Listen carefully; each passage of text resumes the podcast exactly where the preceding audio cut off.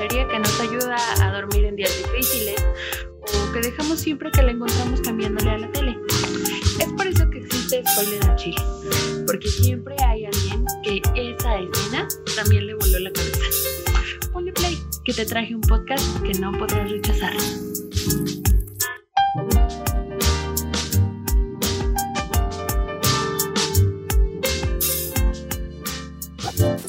Esta semana nos acompaña Luz Luna, psicóloga de profesión y cinéfila empedernida. Sabe casi todos los buenos diálogos de Los Simpson y creo yo la fan número uno que conozco de BoJack Horseman. ¿Cómo estás, Luz? Hola, mucho gusto. Ay, qué, qué hermosa definición. No me habían dado escrito así. Qué bárbaro. Solamente aquí me pueden describir de esa manera. Muchas gracias por la invitación. No, gracias a ti. El día de hoy, Luz me acompaña eh, porque en nuestros corazones existe ese sentimiento de afecto a películas que nos perturban y nos dejan pensando por días. Además, es experta en el tema psicológico. Tiene experiencia en relaciones socioafectivas entre infancia y maternidad. Sin más preámbulos, tenemos que hablar de Kevin, película del 2011 que está basada en el libro de la escritora Lionel Shriver.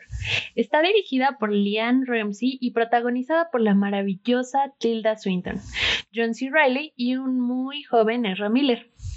Aquí vamos a plantearnos esta situación, en la que recapitulamos la maternidad de una mujer y su relación con su hijo mayor que, pues tras varios problemas de afecto y atención, terminan en un final poco deseado para cualquier persona involucrada con esa familia. Al inicio es un discurso lento para hacer una película que parece llevarnos al horror, pero cada evento se siente como si nos empujaran a un acantilado donde no te quieres asomar. Entonces, vamos a empezar, Lucecilla. ¿Cómo Excelente, vamos. La, la película empieza con Eva en este festival. Ah, no, espérame, espérame. Corte, ya me acordé. La película empieza con gritos escuchándose en la ventana. Está la ventana abierta de noche, que es después la ventana que vemos al final, y gritos desesperados. Y ya después empieza Empieza con este festival de Bolsonia, Bolsona, no sé cómo se pronuncia, en el que hay como una guerra de tomates y ella está ahí sola. Ella viaja sola, de hecho, no en esa escena no está con su esposo después. Es un poco digamos que era un antes, era un era como un poquito te dan a entender su vida antes, pero es muy interesante el, el color rojo en la película. Sí, el color rojo es como muy presente en la película. Y la aparte y siempre la rodea, la mancha, la ensucia, la es siempre como en torno a ella, ¿no? Yo creo que la mancha, eh, porque no, no sé si, bueno, ya eso sería como meternos un poquito en, en, ciertos momentos que pasan en la película, pero creo que la mancha, los huevos rotos, ver cosas, esto refleja un poco su sentimiento de culpabilidad. Fuera de lo que sí les sí estaba pasando algo, este, creo que refleja la culpa que ella, que ella sentía sobre la relación que tuvo con su hijo la mayor parte del tiempo. No sé, no sé.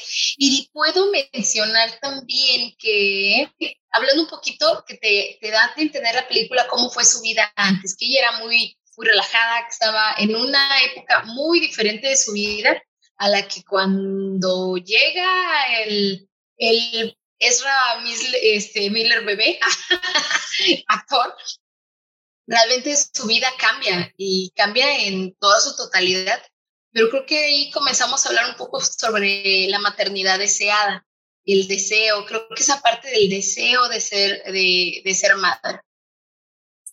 Creo que también algo que yo no había notado en las ocasiones anteriores en las que la había visto, porque eh, me parece una película tan interesante que me someto varias veces a la atención este, de verla. O sea, puede ser de esas películas que dices, ay, no, ya, yo solo la veo una vez y ya porque eh, no es tan satisfactorio lo que te provoca. Pero yo no había notado que al inicio se escucha la voz del esposo cuando ella regresa de este viaje a, a España la voz de en off del esposo diciéndole, ¿cuándo vas a regresar? Yo te extraño, regresa a casa, bla, bla, bla. Y después sale justo la escena donde se están besando como novios y están felices bajo la lluvia y él le dice, prométeme que ya no te vas a ir. Hay insatisfacción total por parte de ella, porque es una especie de cumplir o tratar de darle a él lo que quiere, pero ella realmente no, no lo quiere así, ¿no? Así es, sí, sí, sí. Y sabes, me parece como, mm, me parece como que nuestra vida en general como, como personas te vas a tomar decisiones. Y creo que ella le denota mucho, tiene mucho resentimiento a, a esa aceptación, a ese, esa decisión que tomó si bien en la película te demuestra una parte de su vida en la que ella se estaba consagrando como una, una escritora o una publicista, esa parte es la que, pero de la que no, me queda como, como, muy clara, pero en la que se estaba consagrando que tenía su trabajo, de hecho tenía su asistente, luego tenía, tenía su trabajo, su oficinita muy estable y todo, estaba volviendo a salir, digamos, adelante, pero creo que a su familia, en la primera etapa de su familia, le tocó pasar por muchas cosas, por muchas situaciones muy tensas en las que ella no se sentía preparada. Y el que pues terminó pagando los platos rotos fue el, pequeño. Porque yo creo que al personaje del niño hay que darle como dos, dos momentos. Un momento es en el que él fue un niño y creo que el director nos hace ver al niño a veces como, tengo la, la escena del pañal, él tardó mucho tiempo, ¿no? Y que él ella le cambió el pañal y de repente lo hace otra vez y trácatelas. O sea, porque desde ese momento el director te hace ver como, es que Kevin es malo, es que tenía maldad en su interior. Cuando, bueno, ahora yo como como psicóloga, tú como mamá, te puedes dar cuenta, ya vemos la película desde otros ojos. Si lo hubiéramos visto como yo creo que cuando íbamos en, en Arcos, si ¿sí puedo mencionar Arcos aquí, cuando íbamos en Arcos lo hubiéramos yo creo que tenido ese pensamiento colectivo tú y yo diciendo, ese niño es malo, ay no, tiene el diablo dentro. Pero ahora que Nada más, perdóname. Eh, Arcos es la, escuela donde Luz y yo nos conocimos. Entramos a la universidad y ahí nos conocimos en Ciencias de la Comunicación, Arcos Vallarta. ¡Uh! Así, ¡uh! ¡Arcos sí, por eso, qué, buen paréntesis, porque ahí fue donde nos conocimos. Entonces yo creo que sí, lo hubiéramos visto en esa época, más jóvenes, con más, este, sin experiencia pues, de, de muchas cosas, creo que nuestra reacción hubiera sido muy diferente. Y creo que la visión del director, nosotros lo hubiéramos interpretado, como tú lo mencionas, como una película de terror, un niño malo. Sin embargo, esta parte era un niño inocente, era un niño que no merecía la agresión de su mamá y era una mamá en la que no estaba llevando, la mamá perdió el control, de, pero ni siquiera lo agarró. O sea, desde que el niño lloraba, de hecho me da mucha risa cómo ella agarraba al niño. O sea, de la manera en que cómo lo agarra es muy como quitándoselo, ¿no? Este, muy apartado, lo sentía como, lo sentía tan ajeno. Ajeno, sí lo sentía tan ajeno a él. Y creo que en esta parte me gusta mucho hablar sobre el, instinto materno. Y no sé si a ti te lo han mencionado mucho, que dice que todas las mujeres nacemos con ese instinto.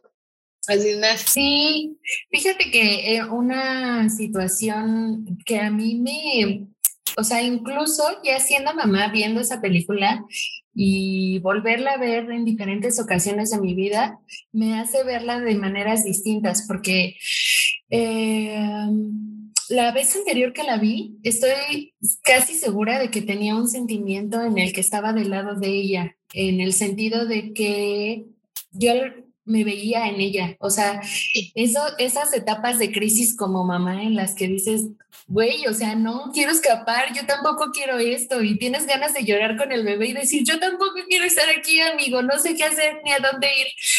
Y me sentía muy este, empática con ella. Empática con ella, claro. Pero ahora que he pasado como todo un proceso emocional diferente y en el que yo también me he dado cuenta de que yo también necesitaba trabajo en mí, porque, pues, o sea, por azares del destino, como que se te presenta eh, ciertos escenarios en los que dices, no, hago algo o ya de aquí al, este, al acantilado, ¿no?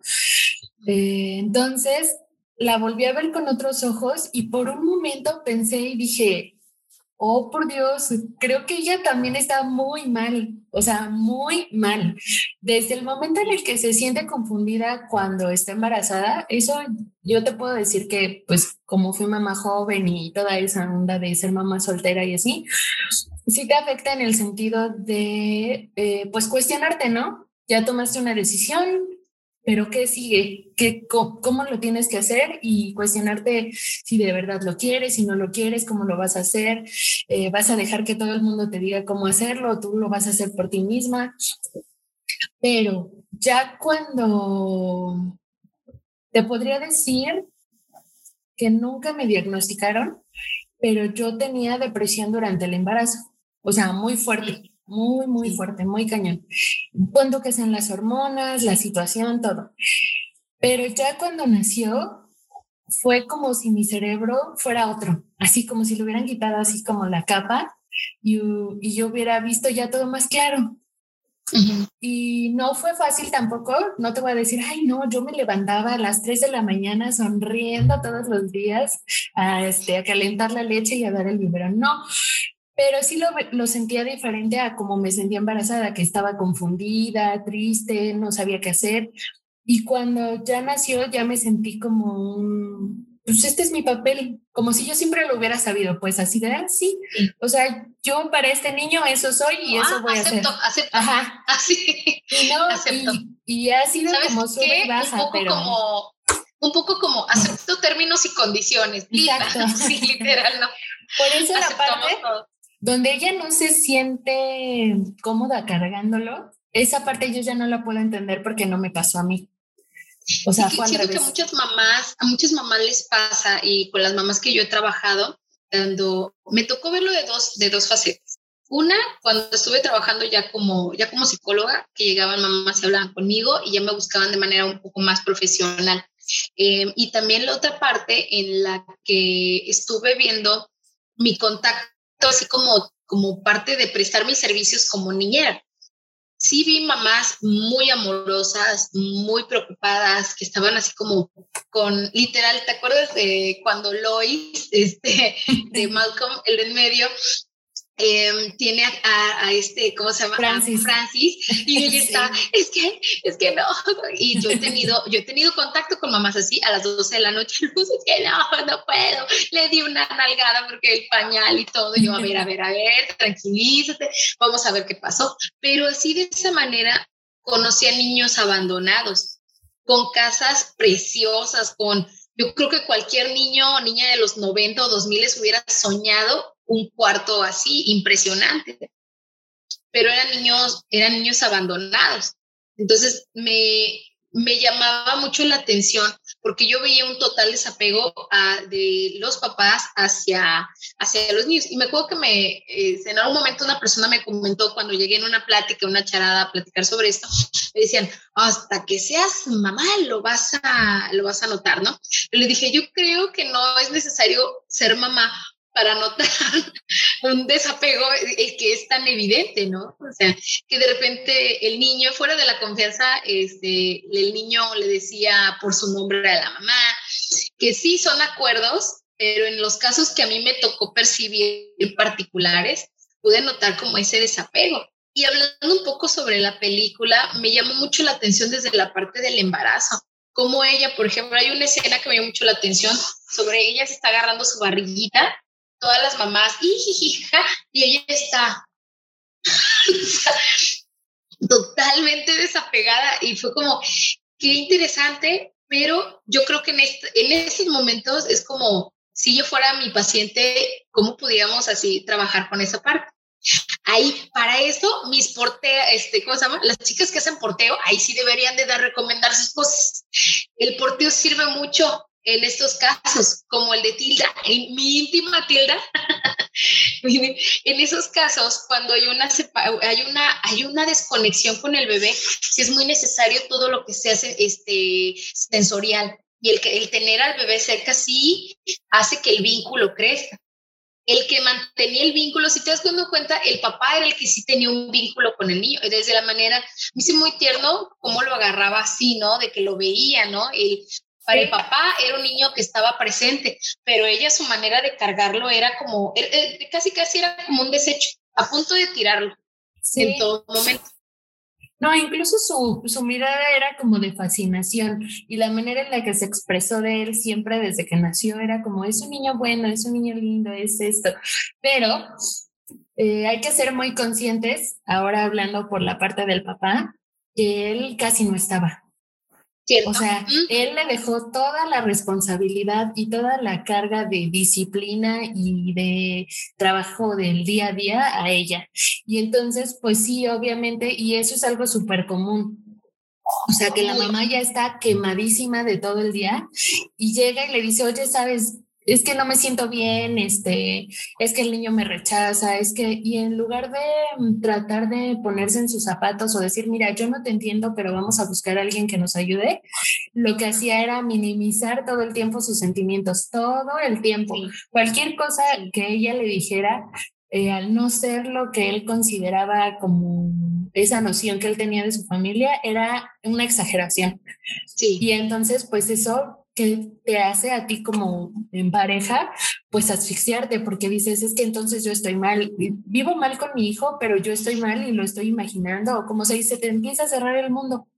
Sí, y yo creo que entras en una paradoja en el que te comienzas a preocupar por tu, por, por tu razonamiento, empiezas a preocupar hasta por tu inteligencia, dices, a ver, estoy bien, estoy mal, pero es que el niño se acaba de cagar encima, o sea, el niño no acaba de hacer esto, ¿no? El niño acaba de hacer el otro, el niño me, me pegó, el niño está haciendo cosas, este, en verdad, pero yo creo que si hubiera sido, yo creo que si en una relación de papás se trata sobre acuerdos, pero creo que en todos, creo que pasa no solamente en México, y pudimos verlo en esa película, pues estamos hablando que fue enfocada en Estados Unidos, pero algo que tenemos en, en común muchas parejas a nivel mundial sobre, sobre esa parte de los acuerdos. ¿Qué haces tú y qué hago yo? Y en esta relación los dos como papás a ella, imagínate qué feo, ya este, bueno, spoiler, ¿no? Ya, ya, sabemos qué pasa al final, de que, bueno, el, ya tiene 10 años. Ya tiene 10 años, ya de ah, pero muy buena, muy buena, muy buena. Eh, el niño eh, pues asesina a su hermana y a su papá y pues hace, este, este, hace un asesinato en su escuela. Pero qué difícil haber sido para la mamá haber, o sea, todavía hacer frente a que su hijo fue el que, o sea, fue, es el responsable de esto. Y todavía esto, o sea, la mamá sigue siendo responsable a pesar de todo, pero esta vez está sola esta vez está sola y creo que siempre estuvo sola en esta parte porque ella trataba de decirle y él y el niño aunque manipulaba la situación y todo, yo creo que era momento en el que no sé qué estás haciendo, no sé qué está pasando, pero quiero entenderlo, ¿no? quiero saber qué está pasando porque confío en ti. Y creo que esa parte es en la que ella puso encima de su relación, puso a su hijo y los hijos, ahora sí, como yo creo que esta parte es como, como muy viejita, ¿no? los hijos son prestados, pero hay un momento en el que nosotros como relación de, de, pareja debemos de trabajar, porque los niños se van a ir en algún momento, los niños van a hacer su vida, se van a casar, se van a juntar, van a ir de viaje, van a graduarse, en un momento no están. 18 años pasan muy rápido, aunque usted no lo crea, pasan muy rápido. Y que sí, entonces ¿Qué pasa con, con, con, ellos? ¿Qué hubiera pasado si a lo mejor esto no pasa y el, este chiquito se gradúa y se va? ¿Qué relación se iban a quedar ellos dos? Una relación de resentimiento, una relación de desapego, de desconexión, en el que, ay, bueno, pues tú haces todo, ¿no? Tú arreglas, creo que ya le tocó arreglar lo de la casa, la mudanza, le tocó arreglar todas estas cosas y él, él se quedó. Él estaba jugando aunque sí el niño tenía esta relación con, con su papá, él creció con mucho resentimiento hacia ella. Porque en verdad, esto es, o sea, ¿hasta dónde tú eres responsable de tus actos? Desde que eres el bebé, cuando era el niño, esa parte es un niño, es inocente, él no sabe lo que está pasando. O sea, él está haciendo cosas para retarte y a veces tú como adulto te la tomas tan personal. Yo tuve una experiencia con un niño que en verdad, ay, no, que no puedo mencionar su nombre por obvias razones, pero era un niño tan difícil de que escupía, pateaba y te, y tú como persona, tú te lo tomas a veces personal y yo, yo decía, oye, ¿cómo le hago? Y de repente me pasó y yo estaba, yo estaba dándole clases y de repente me escupía, me aventaba, me clavaba la... No, no, no, una cosa, joya, joya. Y cuando hablaba con su mamá le decía, oye, está pasando esto, necesito que apoyes en casa. Mm, a mí me hace eso y peor. Y yo, pero yo no soy. Y le digo, no se mamá, necesitamos poner límites. Total que un día se queda dormido en la mesa y lo agarro. Y a mí esa parte, creo que es esa parte en la que yo conecté con él. Lo agarré y era tan chiquito. Y me di cuenta, ¿qué está pasando en tu, en tu casa? O sea, estás tan pequeñito, en verdad la agarré y, o sea, era, tenía como unos, unos cuatro años y la verdad yo, yo estaba a punto de dejar la toalla y decía, ¿sabes qué? No puedo, no, no puedo, no puedo, no puedo. Y lo agarré y para mí fue como, oye, o sea, este chiquito, este, o sea, cuando agarrarlo para mí fue muy, fue como otra sensación, el tenerlo junto a mi cuerpo, estaba tan pequeño, o sea, de unos cuatro añitos y dije, o sea, solo es un niño, ahí me desapegué de yo tomármela como algo personal con él. Le dije, ¿sabes qué? Yo que decía, este niño me odia. No, es que, ¿sabes qué? Este, no, qué mala onda. Este niño me lo está haciendo a propósito. Pues me di cuenta que sí, esencialmente el niño estaba teniendo esta respuesta por otras situaciones que él estaba viviendo viviendo en su casa, en, en, en el ambiente. Y ahí fue donde yo pude empatizar con él, pero también pude dejar bien esa, esa parte. ¿Qué pasa con el pequeñito? Eh, el pequeño Ezra y el pequeño Ezra Miller. ¿Cómo se llaman? Esos dos niños actúan muy bien, ¿eh? Los dos. Es que te estoy escuchando, pero pongo el mute porque están los tamales, está el, motor. Traigan uno, traigan uno. Así. Ah, mm, lo busqué en IMDB, es la aplicación esta de cine, y ya creció y no se parece tanto a Ezra Miller, pero Fíjate que es, o sea, el nivel de maldad que se ve en su mirada a cuando Erra que dices, bueno, pues seguramente él ya, por lo menos en la prepa, este, le dieron clases de teatro, ¿no? Y al niñito, pues que, pero es una, una mirada que a la vez me hace pensar en esta situación, todo lo que dijiste, eh, cuando nos ponemos como adultos y nos da coraje que los niños generalmente los niños ajenos, porque a los propios los justificamos, ¿no? Y, eso sí te puedo decir que es súper común. Yo, o sea, yo lo he descubierto en mí misma, lo he visto en otras mamás, que los propios siempre tienen una justificación y los ajenos son los imperdonables. Pero eh, mucho de lo que, de la mala relación que tenían, es que quiero, estoy muy inspirada y se escucha muy fuerte, entonces sí. Oye, te escucho hablar del señor de los tamales. Creo que ella quiere. No me iré de aquí hasta ah, Veo que manotea, estará haciendo no, señas. no, no, no. Voy a confiar en mi instinto y me voy a quedar aquí.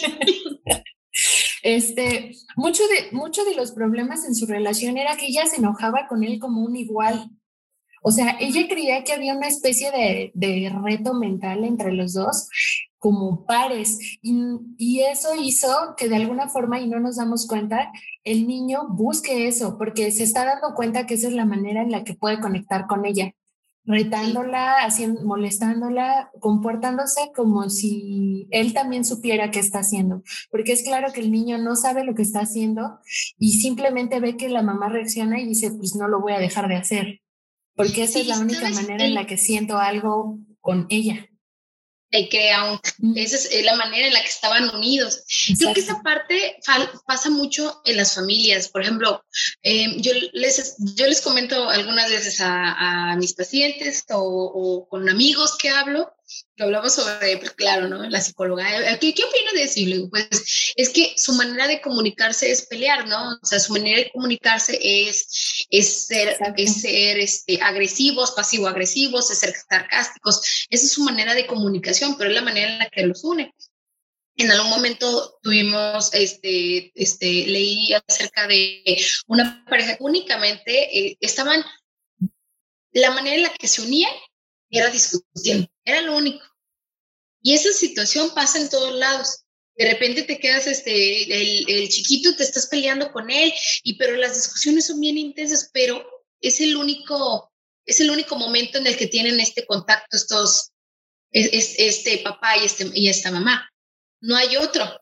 Si no discuten, si no están ahí haciendo cosas para que esta persona está, y me choca esa palabra que dice, es que quiere llamarme atención. Yo le decía, ay, me choca esa palabra porque es como, pues sí, pero porque usted no le puede dar atención positiva de otra manera, ¿no? ¿Por qué no pueden buscar soluciones? Porque es más fácil decir, algo tiene el niño, porque siempre es como, primero llevamos al niño a terapia y nosotros como psicólogos decimos, ¿y por qué este no viene? ¿Qué tal? Pues no, no, no, es que el problema es ese. Te debo confesar que así empezó mi terapia. Entonces dijimos, no, pues seguramente va a necesitar otro tipo de educación y así, ¿no? Bien intensos nosotros. Y llegó un punto en el que la psicóloga me dijo, pues es que está perfecto, pero está pasando esto, esto, esto, esto, esto con ustedes.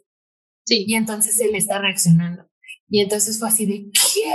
O sea, escuchar, aunque tú lo pienses inconscientemente o tengas una vocecita muy chiquita en tu cabeza diciéndotelo, escucharlo en voz alta de un extraño que además, este, pues sí lo veo objetivo porque ni te conoce ni tiene sentimientos por ti. Este, como para decir, ah, es que está enojado, porque por eso me dice eso, ¿no? Eh, escuchar que te lo diga y te sientes así como de que soy yo el problema, ¿cómo crees? Yo lo amo, soy su madre. No, puede ser, no puede ser, revísalo otra vez. Ah, sí.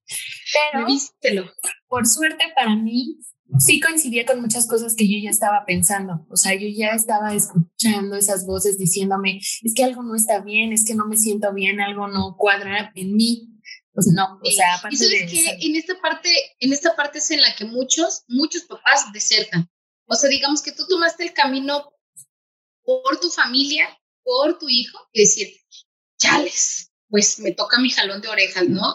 Te vas de este lado pero hay muchos, muchos momentos en los que otros dicen, no, es y se van. Y toda la culpa la tiene el niño, ¿no? Porque se porta mal, porque esto, porque el otro. Me da mucha risa una frase que dicen muchos papás que es, es que es muy inteligente, pero se aburre. Y yo me quedo como,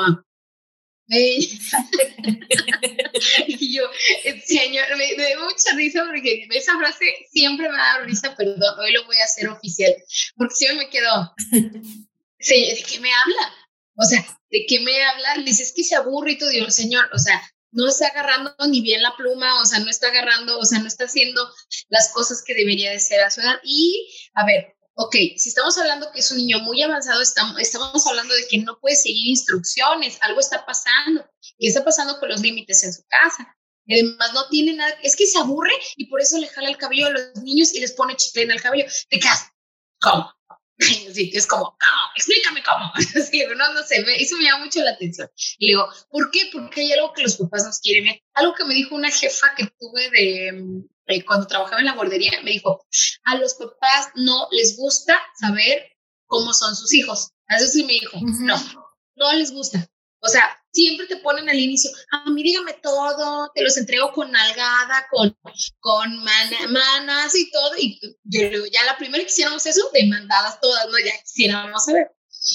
Y yo creo que eh, sí es una labor este, muy difícil, es una labor difícil, yo creo ser mamá, te admiro mucho, la verdad, te admiro mucho esta parte. este, así, en verdad, admiro mucho las mamás y más el paquete que te aventaste de ser, de ser mamá soltera, porque ahora es como changos, como, por ejemplo, si en un matrimonio, si en una unión, cuando el papá es presente, o mamá es presente. Es difícil los acuerdos de que, oye, es que el niño le está gustando más el ballet. Toma, ballet, si es que él es niño, espérate. imagínate en esta parte en la que te vas caminando y dices, a ver, ¿sí lo debo de meter o no lo debo de meter? Y te volteas y, ¡ah! ¡Ah, no hay nadie! que estaba aquí con el niño. Así que no. Y creo que a ese personaje, al personaje de, de Tilda, le pasó creo que exactamente lo mismo. Se sintió tan invalorada, no escuchada, se sentía tan ajena y en el único lugar donde ella podía brillar era en su trabajo. Cuando ella volvió a trabajar, se notaba ella lo feliz que era trabajando ahí. las, bueno, por sí la actriz es muy buena, pero la verdad, este personaje brillaba, o sea, brillaba, brillaba, pero aquí pasa algo. Él no fue lo que se esperaba. Él no era un niño él no fue un niño deseado ni planeado. Y ya quita lo planeado, deseado. De hecho, hay una parte súper fuerte en la que ella está hablando con él en la mesa y le dice, ah, no, hablan con él de que está embarazada. Y le dice ella, eh, no, pues hay que quererlo y no sé qué. Y dice, y si no quiero quererlo, y dice, pues ya te acostumbrarás. Le hace, y si no me acostumbro y le dice, todos se acostumbran, y dice, ah, pues sí, como hiciste tú conmigo. Y entonces es tan fuerte que un niño sea consciente de lo que siente su papá por él, pero, o sea, obviamente no es una conciencia completa porque el niño obviamente lo va a relacionar a sí mismo. Mi papá es así porque yo soy. No se da cuenta que su papá es así por, puede ser así por otras cosas, pero que sea consciente de eso, o sea, de que de que su papá intencionalmente o su mamá intencionalmente hacen o, no tal cosa eh, para molestarlo, para que no esté tranquilo, o sea, que su papá conscientemente desea eh, hacerle saber que no se siente cómodo con su presencia es súper fuerte. Sí, y creo que muchos, eh, yo creo que subestimamos mucho a los niños. Yo creo que esa parte es en la que siempre me ha llamado mucho la atención. Subestimamos mucho en el que los niños de repente te dicen algo y son como, te quedas, te quedas como de a seis, ¿no? De, a ver, ¿cuándo viste esto? Si yo, es como, me he tenido pláticas con amigas, con mamás que me han dicho, yo lo escondí todo, ¿cómo se dio cuenta? Yo no quería enseñarle que tenía problemas con tal persona, ni con su papá, ni con nada. Yo, subestimamos mucho a los niños. Y este chiquito desde muy temprana edad sintió el rechazo creo que es una, una palabra con la que fue trabajando constantemente. De hecho, una, la única manera en la que podía ver a su mamá de otra perspectiva y podía sentirla, creo que es esa parte. Creo que al personaje de la mamá le llegaba como una preocupación tal vez innata por, por un familiar, por, por su hijo, y era cuando... Se enfermó. Se enfermó. Cuando se enfermó, yo noté esa parte que era donde, y él sintió el vínculo, y por, porque en las noches él decía, papá, que le contara su cuento, Entonces, cuando ella llega, y era la única, ese fue el único momento en el que él la tuvo, en el que él la tuvo, pero es también porque él se sentía vulnerable, él se sentía muy mal, él, estaba resfriado, ¿no? Algo había pasado, creo que había... y él, se enferma de la panza porque hay una parte en la que él vomita y se disculpa y le dice, mamá, perdón. Y ella le dice, no te preocupes, son cosas que no se pueden evitar. Y se agarran de la mano como nunca en la vida. O sea, tiene un gesto de cariño y ella tiene un, digámoslo, un acto de servicio. Eh, ¿Cómo se dice cuando no esperas nada a cambio? como un acto desinteresado. Desinteresado, exacto. Y fue, Un, y fue, un, acto humano, fue un acto muy humano. Eh, y fue lo que me dio, me, me, me movió mucho esa escena. Dije, o sea, fue el único momento en el que pudo ver a una mamá. O sea, fue en el único momento en el que pudo verla y pudo decir, oye, ¿sabes? O sea, esa es mi mamá. Pero después, cuando él se empieza a sentir bien, digamos que todos sus... Cuando estás enfermo, por lo general nosotros tenemos mecanismos de defensa pero cuando estamos enfermos o muy vulnerables bajan.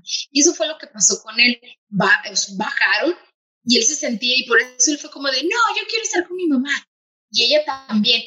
Pero ella tenía un cierto, un resentimiento tan apegado con él que cuando él a la primera lo trató de la misma manera, su respuesta fue hacerlo exactamente de la misma manera de, ah, ya regresaste, ah, pues otra vez vas a ver, ¿no? O sea. Ajá, sí, sí, sí. Sí, porque todos los, ellos dos tenían como un acuerdo, un acuerdo em, un poco eh, entre una, agresividad, pero un pasivo agresivo en el que yo no te voy a decir lo que haces. Y esa parte de las, de aventarlo, esa parte de tirarlo cuando se hace, se hace poco, me pareció como, oye, ¿qué, o sea, ¿qué pasa por la mamá? Ah, porque sabes qué, cuando él lo tira, él le dice, quiero ir a, quiero ir por un helado. Y ella le dice, ya es muy tarde. Y él comienza a hacerle así, ¿te acuerdas? A su, a su bracito de, donde, de lo que estaba lastimado.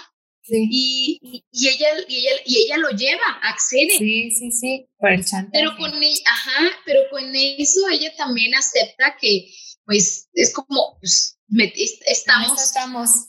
En este estamos, sí. sí. Sí, sí somos. Y sabes, yo creo que al aceptar eso, ella le dio el mensaje de, y no vamos a cambiar. Y caja, y esa es una cosa, y no vamos a cambiar y las cosas van a seguir igual.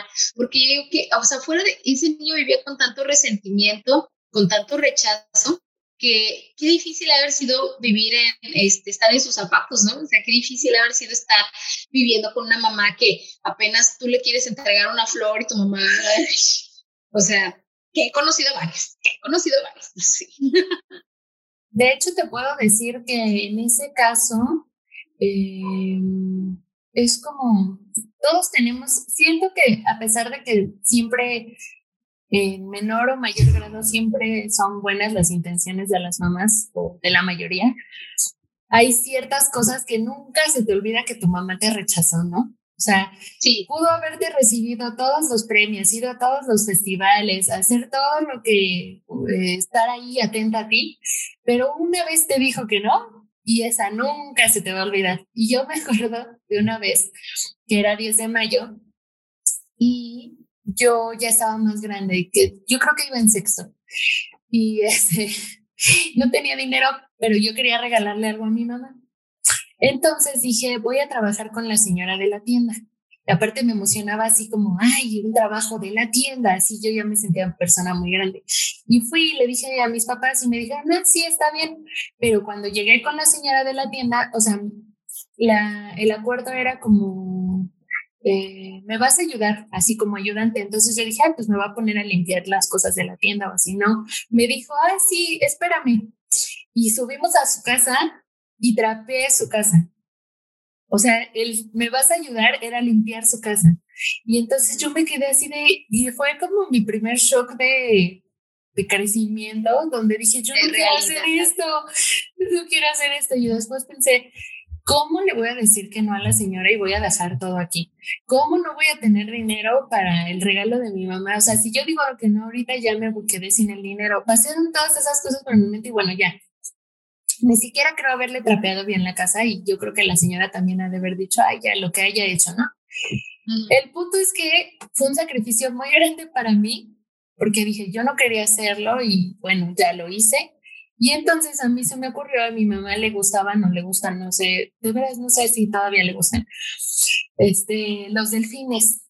Entonces yo vi una figura de cerámica de delfines en el tianguis, muy bonita, así, de esas que se ponen, ponen las abuelitas en la sala, ¿no? Que está así el delfín y la ola y todo muy realista y así.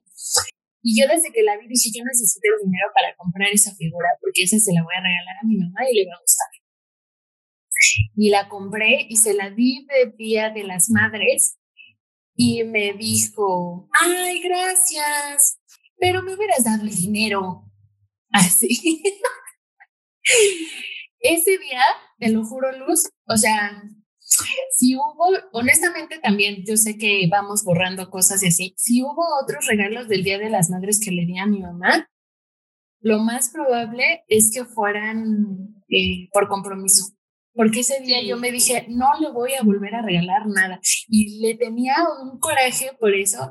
O sea, ahorita ya pasó y, y hasta me da un poco de tristeza que se me haya quedado el coraje, así como, ay, lo hubiera dejado pasar. Y ahora que soy mamá, digo, a veces decimos tonterías sin pensar en los sentimientos de nuestros hijos, honestamente. O sea, solo hablas como persona y ya. Sí. Y, y me da tristeza haber llevado como todo el enojo durante tanto tiempo pero me dolió tanto que hasta la fecha yo siento que no le he vuelto a regalar algo como que a mí me emociona regalarle. Sí, como que ya, ¿sabes que Yo creo que entró un poco el, la desvalorización, ¿no? De que te desvaloró y es como, oye, yo lo intenté y es como mis esfuerzos fueron minimizados. Yo trabajé y además todavía creo que es más cargado porque una señora se aprovechó de ti. Una señora cuando tú habías quedado claro en que, oye, ¿le puedo ayudar en su tienda? Si hubieras dicho, oye, señora, ¿le puedo ayudar a limpiar su casa? Creo que es muy, muy específico, ¿no? No, y aparte yo tenía como 12 años, o sea, ¿qué podía hacer? Si yo, sí, sí, era porque nosotros de niño no sabemos cómo reaccionar ante esas cosas. Sí, sí, sí, sí, eh, me queda, me queda bastante, bastante claro que cuando nosotros somos niños es más difícil el que nosotros podamos decir que no, podamos decir esto no me gusta, oye, yo creo que, pero creo que también aplica algo sobre nuestra, nuestra generación. Yo creo que nuestra generación es muy diferente a esta, a esta generación. Creo que cuando nosotros, bueno, no sé, no fue como, no sé, no fue como, no sé cómo fue tu educación, pero en mi caso y en lo que yo he visto aquí en este sector de Puerto Vallarta es como decir, oye, ¿sabes qué? Este, no, tú no, si un adulto te dice algo, tú, tú te calles. Y ahora yo he visto que se está dando o están, está viendo más escuelas, más personas, más profesionales de la salud que están hablando sobre la crianza positiva, sobre la crianza de no, oye, ¿sabes qué? No. Si te dijeron esto, este, tú y tú dijiste esto, háblalo, dilo, dilo que te molesta. Creo que nosotros no es, nos, nos educaron de una manera muy diferente que ahora tenemos que quitar esa escolarización y regresar a la nueva, y más cuando hay niños porque es como, ay, pero es que a mí me enseñaron de esta manera. yo conocí una vez una, una chica que, que de repente a sus niños decía, no, no, no, es que yo sufrí, yo sufrí de niña, por eso le hablo así. Yo me quedé, pues es que esa fue tu infancia, esa no fue la infancia que está teniendo esta chiquita, ¿no? O sea, son dos infancias y además no puedes mezclar una cosa con la otra. Sí, como si el futuro tuviera que pagar por todo lo que te pasó en el pasado. Así en el futuro me van a pagar todos. Todos, todos. Y la verdad ni siquiera vamos a llegar, ¿no? yo creo que luego ya, este, ya siendo ya treintones, digo, no, la neta, no vamos a, no lo vamos a llegar, ¿para qué nos hacemos, no? La verdad no vamos a, no vamos a llegar a tanto. Pero sí es bueno ahora, ya que nosotros, aunque no tengamos hijos, nosotros como adultos impactamos en la vida de los niños de una manera, de cualquier. Y yo creo que a veces de niño tenemos como vagos recuerdos de alguna persona que nos dijo, no, no, no, tú puedes, tú, de verdad, échale ganas, y te quedas como, de niño te saca de onda, ¿no? Así como, ay, ¿no? Así, ¿me estás hablando a mí? Sí, de verdad, ¿me estás hablando a mí? Y luego yo, tu mamá, no, no te hablo a ti, ¿no? Sí, así. Sí, es como una especie de, incluso los recuerdas como el maestro buena onda, el tío buena onda, porque eran las personas que se te hacían sentir bien contigo mismo cuando estabas con ellos. Era así como, yo me sentía bien, me sentía de buenas, no estaba triste, enojado, confundido. O sea, cuando estaba con esa persona, me sentía feliz. Me sentía así, y sí, y hay veces en las que reaccionas. A mí me pasó mucho, eh, yo tuve una maestra que, que ella siempre fue muy difícil, o sea, muy difícil y era la maestra en la que quiero mis toponimias y todo, y estaba en la ETI, ¿no? Y, siempre decía, en este tema conocerás, y esto, con eso arrancaba todas las clases con esa frasecita. Y yo recuerdo que una vez no le traje tarea y como la señora me dijo, mm, y eres hija de un maestro, y me aventó mi cuaderno. Y, pero a mí me pesó tanto, y yo desde ese día podía no tener las tareas de matemáticas, pero la de ella, que era de, historia de Jalisco, no. Ah. Ella me desvelaba haciéndole las tareas y recuerdo que al final yo, me movió mucho porque la verdad yo venía de que yo siempre había sido como la, la de lento, este, como lento aprendizaje. Siempre me costó mucho trabajo, pero me di cuenta que era, era parte de mi autoestima la que me hacía que yo me viera de esa manera. Y yo lo intentaba, en verdad, y podía ir mal. Y yo había recibido comentarios de todos los maestros de, ay, pero eres la hija de un maestro, ay, pero esto, uy, pero tú, oye, pero tu hermana que bien lista, oye, pero, y entonces yo siempre me había quedado como en esa parte. Ahora, cuando esta maestra llega el último día de clase y le entrego todas las calificaciones, ella de repente, mi libreta yo la agarro, pero yo sabía, pero yo siempre tenía que entregar todo, y ella agarró mi libreta y me dijo, me sorprendiste mucho. Sigue así, pero para mí eso fue, eso me cambió, o sea, me cambió la manera en cómo yo me veía, se fue como de, y honestamente aquí no es una historia de ya puro nueve y diez, nada, la verdad no, pero, pero, como pero me, dio, me, me abrió un poco los ojos, eh, los ojos sobre lo que yo puedo hacer, sobre la constancia, sobre el, el, el ser comprometida, esa parte, creo que nunca lo voy a olvidar de esa maestra, pero como fue algo que ningún maestro me había dado. O sea, fue un momento en el que me dio un tirón, pero creo que todos habían sido como muy condescendientes conmigo, como, ay, como es la niña buena onda, ay, es que es la chistosita, ay, es que mira, qué ocurrencias tiene, pero ella no, ella te movió de, te, te lo movió. Creo que si el pequeño Ezra, el pequeño Ezra hubiera tenido otro tipo de, de comunicación, porque había sido un niño muy solitario. Ah, ¿qué pasa en algo? A a, pasar algo ahí que creo que estuvo muy mal como psicólogos que, que hubiera pasado. Deja ver si no lo estoy confundiendo con otra película. Pero ¿te acuerdas que la psicóloga lo, lo saca de la sesión? Creo que era porque no hablaba nada y no hacía nada. Ah, no, el doctor le dice. El lo lleva al doctor y le dice, es que no habla y él, no, pues muchos, muchos niños se retrasan en al hablar y así, o sea, lo mismo que el papá. Y esa parte la que yo creo que no. Ok, pero probablemente en ese sentido sí siento que tiene mucho que ver que otra. A pesar, ya como hablando de todo lo que la comunicación agresiva que tenía ella con el niño, hay que ser, eh, hay que identificar también que a ella le costaba mucho trabajo defender su punto de vista porque ella le decía que sí a todo al esposo, aunque ella no lo quisiera. Y cualquiera que llegara y le dijera cosas, ella las recibía. O sea, ella nunca ponía un alto, no, nunca ponía límites en cuanto a ya pararle, ¿no? Dejaba que la golpearan en la calle, dejaba que la agredieran después de lo que pasó con, con su hijo. Y cada vez que intentaba hablar con su esposo, eh, se enojaba, pero se quedaba callada o, se frustraba, pero se quedaba callada en lugar de decir, mira, como quieras, hazle como quieras, pero no, no va a ser así. La parte que a mí me, me di cuenta que es como muy común en las historias de papás frustrados. es una parte en la que están desayunando y están hablando sobre irse de Nueva York y que ella no quiere. Y que él le reprocha, le dice, es que se es niño solo una vez. Y ella le dice, pues busque las cosas que quieras, pero no nos vamos a ir. Y al darse cuenta que se están peleando, el niño empieza a molestarla a ella. Y ella le dice que pare, pero al no parar le suelta un manotazo. Y entonces él quita la mano. Entonces, todas esas señales como también de violencia física ya estaban desde antes de la, desde que, antes que le rompiera el brazo. Sí, yo creo que fue, la agresión es gradual. Creo que esa parte en la que nosotros no nos damos cuenta cuando va empezando. Eh, la agresión empieza, siempre empieza de esa manera y también mm, muchos papás comienzan, es que solo es una nalgada, ¿no? La nalgada empieza, pero la nalgada también te desencadena muchas cosas, un coscorrón, un jabalón de cabellos, un pellizcazo, te va hacia, hacia, otros lados.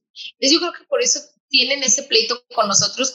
Eh, la agresión va siendo gradual muchos papás toman y dicen una nalgada nada más, pero comienzan esta, esa agresión comienza a ir aumentando.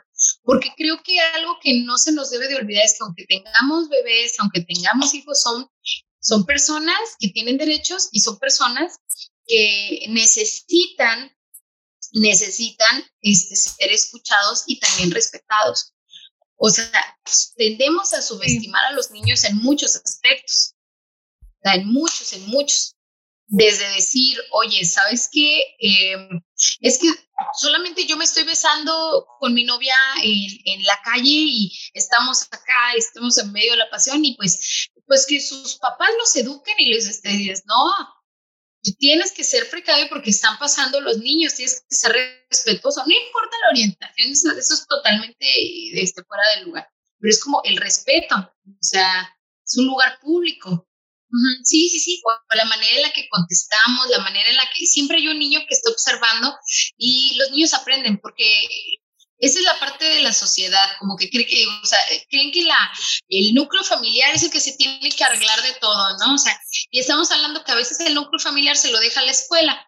Entonces, nos estamos hablando de que se están pasando como, creo que el pobre, eh, los pobres niños a veces están de un lado para otro. Primero estás aquí, luego estás acá. A ver, ¿quién te tiene que hablar de sexualidad? La escuela este, no, no era tu mamá, no, no, no, era la escuela, era la escuela. O sea, yo no, yo no, la escuela, que lo aprendes con tu maestra, ¿eh? que ella te enseñe. Y por otra parte es, sí nosotros debemos de tener mucho cuidado con los niños, mucho cuidado y debemos de saber que son personas que tienen, o sea, necesitan ser respetadas y necesitan ser escuchadas, valga la redundancia. Y básicamente yo creo que en esa parte se, se resuelve todo, porque subestiman a los niños, subestiman a, sus hijos en muchos momentos en los que no los toman como nada, o sea, que va a entender, es que él está en otra onda, él escucha todo, eh, los niños escuchan todo. Y de hecho creo que en esa parte el que es así es el papá. Porque más allá de, o sea, aparte de que trata de tener mucho contacto pues de convivencia, porque no es profundo tampoco. O sea, no tiene un contacto profundo, no se dedica a saber en verdad cómo se siente el niño y siempre hay una distracción, un juguete, un videojuego, una actividad, un ayúdame aquí que no les permite entablar una conversación seria. Eh, todo el tiempo lo está subestimando él no entiende, es que él es pequeño, es que eh, no va a sentirías? niño. Una frase que le dice, ¿qué sentirías si tu mamá, si su mamá lo, lo está atacando constantemente? O sea, ¿qué sentirías? Porque eso pasa mucho papá, diversión, alegría, videojuegos, este, desafane. Mamá, este, mal por esto, mal por el otro, siempre me regaña, que me coma mis verduras. Entonces, aquí es el bueno y aquí es el malo. Hay una frase que me gustó que era sobre, ya los he puesto mucho este ejemplo. Yo creo que alguien, alguien más salió a decir, hey, ya me lo diste, pero me gusta, me gusta, me gusta. Cuando tú ves a la Mona Lisa de lejos, se ve espectacular, tiene sus colores, sus, su pintura es hermosa, ¿no? Y creo que pasa mucho con, con esta relación entre, entre, entre papás, que sí se están separados, ya sí, sí, el papá es distante, pero vive en la casa. ¿Qué pasa en este caso? En este caso, si vemos el caso de la mamá en esta película, la, la, cuando tú llegas y ves a la Mona Lisa en físico, no te va a parecer tan espectacular tiene grietas, la pintura es vieja, la, el color ya no está tan vivo, se ve pequeño, está chiquita, está, o sea, comienzas tú, analizas y ves todos sus defectos, sus grietas, los poros, todo. Pero ¿qué pasa cuando la ves de lejos? Pues se ve hermosa, se ve espectacular. Eso es lo que pasó en esta situación el niño la tenía tan de cerca y hay pues muchas situaciones en las que pasa así. Vemos a una persona y en especial pasa mucho con mamá. Puede también pasar en algunos momentos con papá, sea la dinámica que se tenga. Pero en el caso de ella fue, el niño la tenía también estudiada, que la aborrecía y todo eso, pero el papá sí pasaba ciertos momentos en los que lo veía muy distante. Y era una figura solamente, era, ahí estaba. No era, es como, a me trata bien, me da cosas, está perfecto, pero tú eres la que me pegó, tú eres la que me hizo esto, tú eres la que me hizo lo otro, tú, tú, tú, tú, tú, tú, tú.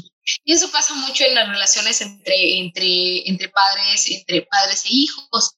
La persona que está más cerca es a la que vamos a atacar más. Yo creo que a nosotros, a, quién de los dos, por ejemplo, en mi caso, mi mamá fue más, soltera, yo la recriminé por muchos años, oye, ¿sabes qué? ¿Por qué? No sé por qué pasó, cómo, porque yo no sé nada de esta persona. Entonces, cuando ya crezco y me doy, me doy cuenta que yo fui muy dura, yo fui muy dura con ella, fue muy duro. Y dije, es por precisamente porque yo la veía tan de cerca que podía notar todos sus defectos. Y yo no entendía que lo que estaba haciendo lo estaba haciendo por un bien mayor, en este caso por mí. Ahora, ¿qué pasa con todo lo demás? Creamos una fantasía. No sé, ahora lo idealizamos. No, lo idealizas. Al final es que es, es bien complicado conforme crece porque a pesar de que existe esta relación eh, como de pique entre ellos, siento que es intensa, o sea, siento que transformaron todo ese amor o todo ese potencial de amor que podían tener de una manera agresiva, pero, pero si hubiera sido amor, igualmente hubiera sido súper intenso, porque al final, eh, pues fue la única que se quedó viva de su familia. Pero creo que, sí, pero creo que eso fue algo que él la, la tenía un odio y un resentimiento hacia ella bien cañón, pero él quería, él, él quería lastimarla. La manera de lastimarla era quitarle una a su hija, que era una hija deseada. Y ella, y ella la, la adoraba a su hija y vivió un embarazo totalmente diferente. Convivía con ella. Y también quitarle a su papá, o sea, fue como esa para quitarle a su papá y le quitó todo, pero yo creo que, y en esa parte en la que él se va, él se le ve con miedo. Cuando él lo, lo procesan, ahora él se ve con miedo y vuelve a ser ese niño que le dolía el estómago. Ese niño vulnerable de que necesitaba a su mamá. Y más que nada porque ya se dio cuenta, por más que su mamá lo iba a ver y lo iba a ver y lo iba a ver, em, se dio cuenta que era, que ahora estaba desprotegido porque ahora ya no la iba a tener. Ahora ella ya no iba a estar. Es como, ¿quién, ¿quién va a estar ahora conmigo? O sea, ¿quién, quién va a estar limpiando ahora sí el, el, el desastre? Porque ahora sí iba, iba a enfrentar una vida totalmente diferente a la que llevaba, en la que él, por la culpabilidad de la mamá, él estaba hasta la cima, él estaba hasta arriba. Sí, Entonces, de hecho, de hecho la parte, la primera vez que la vi, sí lloré en esa parte porque dije, qué fuerte, o sea, cómo un hijo o esta maternidad que implica el hijo, que tanto mm, no te embonó toda la vida, o sea, toda la vida de él y todo lo que simbolizaba cuidarlo, ver por él, bla, bla, bla. De cualquier manera, te duele intensamente cuando ves que él se va y que él, eh, pues va a una especie de abismo, ¿no? O sea, igual no lo quería, pero no quería eso tampoco. Y entonces es donde entramos en esa situación de las maternidades complejas en las que dices, pues no, como lo que decías, es que no, no conozco otro lenguaje, no sé cómo hablarte, no sé cómo educarte, porque esto es lo que yo conozco. Y probablemente, ya no onda la película en eso, pero probablemente hay un poco de eso en en el crecimiento de ella. Una especie de, porque no es casualidad que ella se sienta con ganas de huir todo el tiempo, porque probablemente creció en una situación en la que o la dejaron o ella tuvo que, que salirse de esa situación y, y ella se veía como un ente solo, ¿no? Entonces, a mí sí me, me pegó un montón el, el, final y siempre que lo veo me pega porque pienso en todo eso que rechazaste no implica que no te duela. Sí, ¿no? Porque al fin y al cabo sigue siendo tu hijo y ella sigue siendo tu mamá. O sea, pese a todo, pese a todo lo que pasó, siguen siendo. Y creo que esa parte fue tan difícil de ellos porque por muchos años esa relación tan intensa tan pasivo-agresiva, más agresiva que pasiva, había sido algo que los había unido. Y esta vez había una cárcel en el que se tiene que cumplir la ley y ya, es como... Y, es, y yo creo que es un momento de... Muchas mamás han pasado por ese momento. Eh, este, esperamos que no todas pasen por el momento de entregar, o sea, que tu hijo algo, haga algo ilegal y todo, pero es un momento de, de intro, intro, introspección para, nos, para ellas decir, oye, ¿sabes qué? Qué difícil, sea, qué difícil, o sea, como, ¿qué pasó? Y yo creo que es cómo llegamos a este punto. Y creo que la película todo el tiempo está recordando, pudiéramos analizar cómo ella está recordando todo lo que vivió, todo lo que ella recordó, todo lo que ella está viviendo, toda su vida, es como, ¿en qué momento llegué a este punto? ¿En qué momento mi hijo, este, mi hijo es lo que es, o sea, siempre va, o sea, siempre va a ser mi hijo, sí, todo, pero ¿en qué momento yo no le ayudé? ¿En qué momento le falté? Porque al parecer ella no se estaba dando cuenta. Es una, la agresión y la desconexión comienza como algo muy chiquitito, chiquitito, chiquitito. Y si pudiéramos regresar a ese momento, yo lo pudiera regresar a, ¿sabes qué? Este, con el embarazo parte del embarazo, si ya hay una desconexión, con el porteo, con la manera de, de tocarlo, esa, esa parte. Si yo le voy a regresar, en el tiempo yo diría al papá, no manches, póngase las pilas, o sea, escúchala, que no está viendo cómo está, todo su embarazo sola, o sea, es como, oye, estaba la, la, esta pobre mujer estaba abandonada, una mujer que estaba abandonada. Entonces sí, hay mucho, la verdad esa película tiene tantas, tantos momentos que yo creo que como mamás, fuera de que no vivas lo mismo que vi, pero sí te hace darte cuenta de muchas cosas que tú crees que dabas por sentado, que tú crees que no, el, no valorar a tu niño, el no valorarlo, el decir, oye, ¿sabes qué? Ah, es que no sabe, ¿no? O sea, yo voy a hacer las cosas a mi manera. No sé, no sé, creo que nos, nos, nos puede golpear en muchas maneras, como en menor grado, pero a saber cómo utilizarlas a, Ahora sí, ver el error de los, de los demás nos hace darnos cuenta de qué tal si nosotros estamos como haciendo algo, algo mal. Y ahí, así como ya en, en la parte final, hay también que ser muy conscientes de que la película podría no decirlo explícitamente, pero no es sutil en el hecho de que todo el peso y toda la responsabilidad todo el tiempo es de ella, que era lo que decías. O sea, incluso en el... O sea, a mí me hace pensar mucho en esta situación en la que pasa cualquier cosa en la tele, una muchacha se desaparece, eh, o le pasa algo malo, o un muchacho hace algo malo y todo es así como, ¿y dónde está? Ahorita ya más o menos dicen, ¿y dónde estaban los papás? Pero casi siempre es, pues dónde estaba su mamá. Si un niño algo, hace algo en una fiesta y, y, la mamá de ese niño, y todo el tiempo es este pensamiento de que, em, ¿qué tanto tiene la responsabilidad la mamá?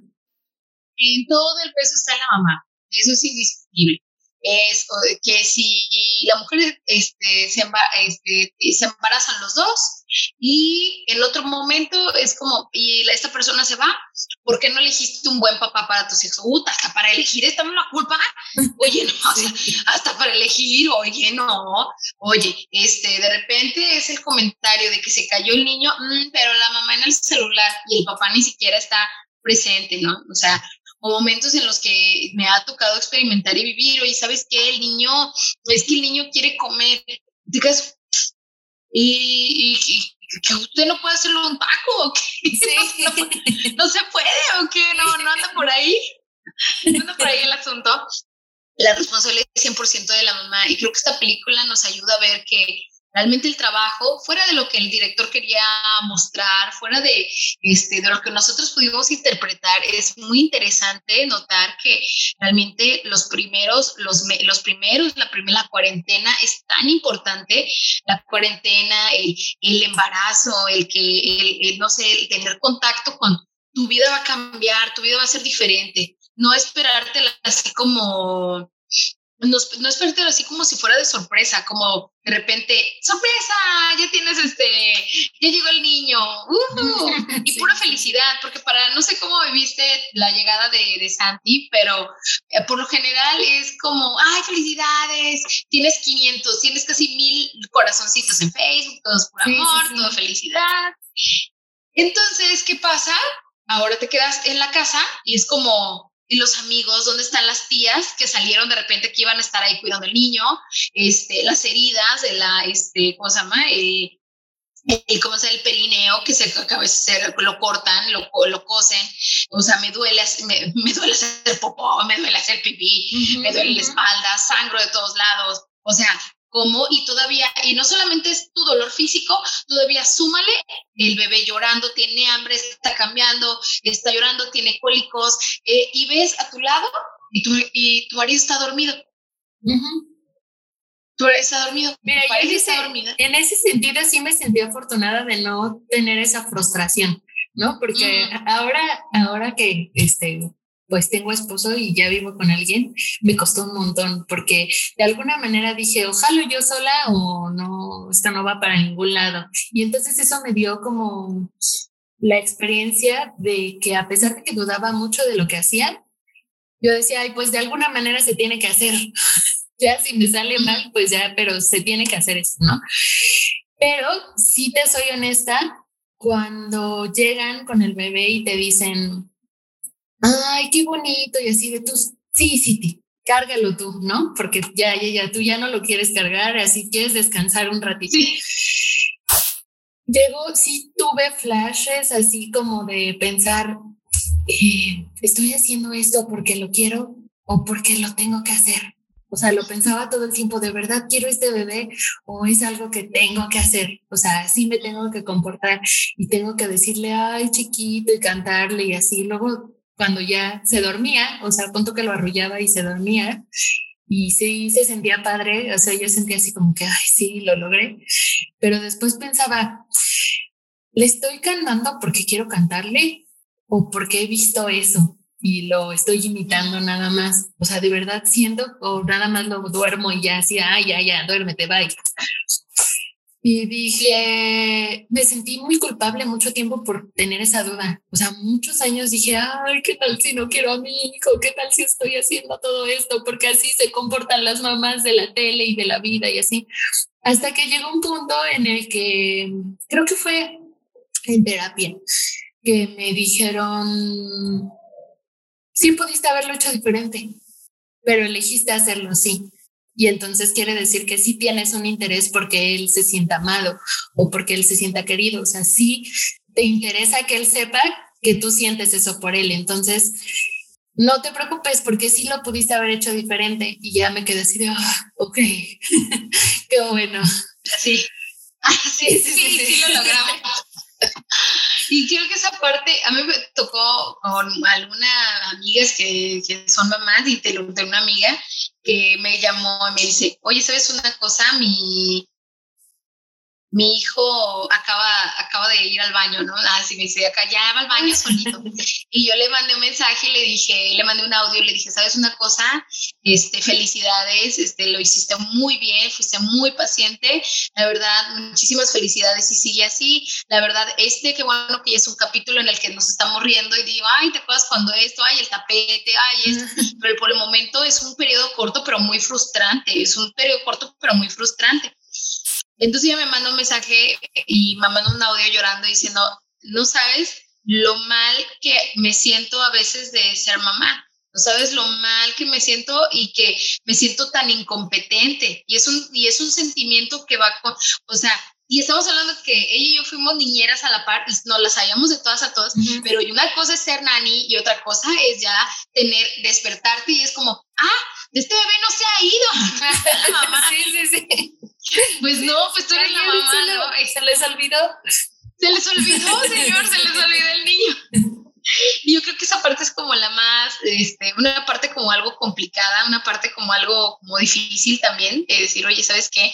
Eh, como este, nadie, nadie los prepara, nadie las prepara para ser mamás, nadie los prepara para ser papás. Y creo que el instinto, el instinto maternal es algo que este, yo considero que no es innato a mi punto muy particular de vista. Yo creo que es algo que se llega a desarrollar. Yo creo que es algo que de no es, es, algo que se desarrolla.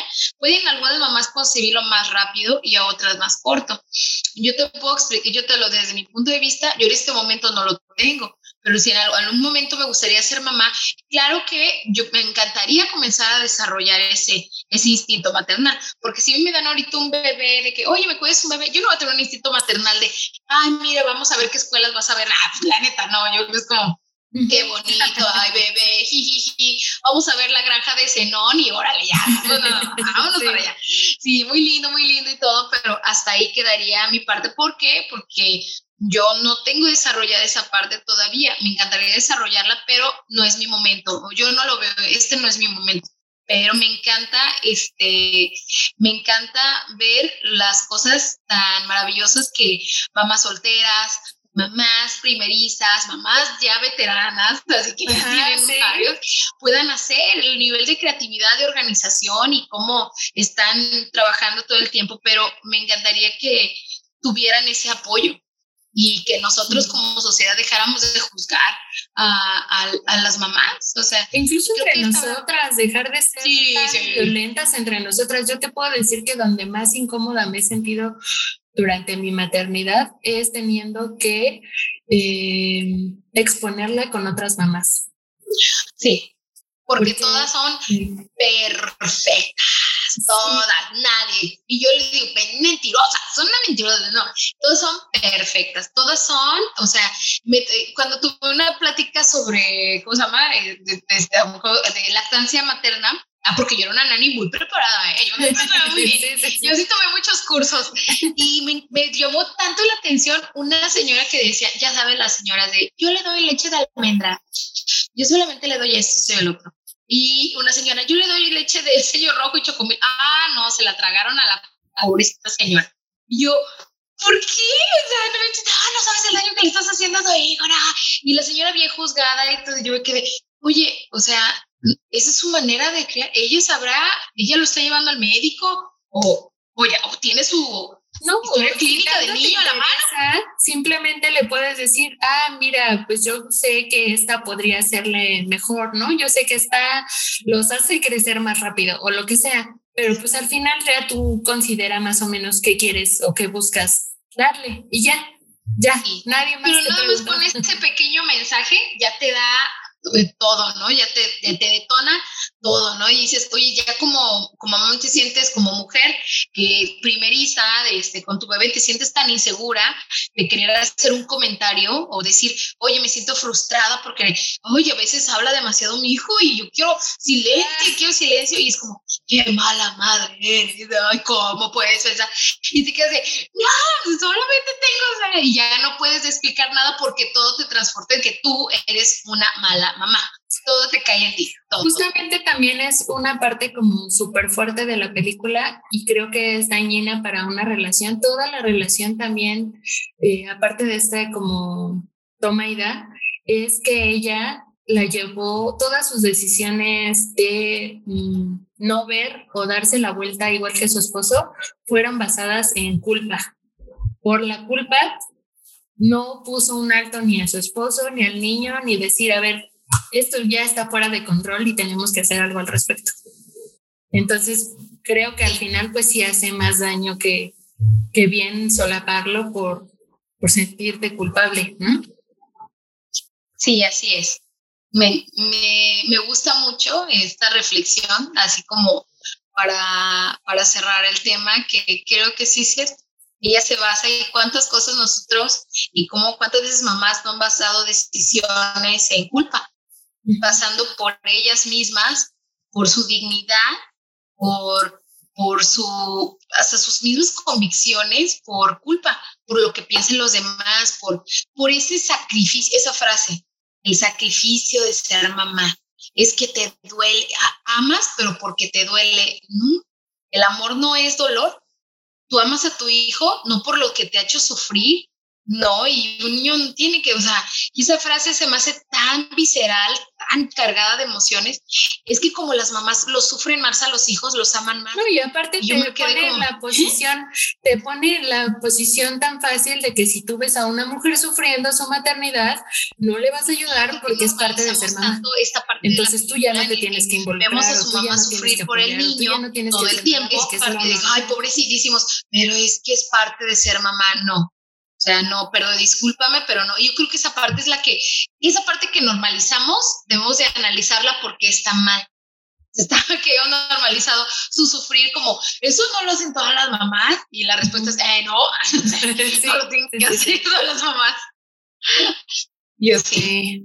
Pero pues al final creo que mm, la, la reflexión que a mí se me queda con la película justamente es aprender de, porque honestamente no hay como una un aprendizaje, porque en realidad ella no cambió nada, ni incluso después de que, de que pasaron todos los eventos, de que todos murieron, no hubo un momento en el que ella pusiera un alto a la gente o a sí misma de decir, a ver, ¿qué estás haciendo con tu vida? Y qué, o sea, lamentablemente te arrancaron todo y estás en blanco otra vez, ¿qué vas a hacer?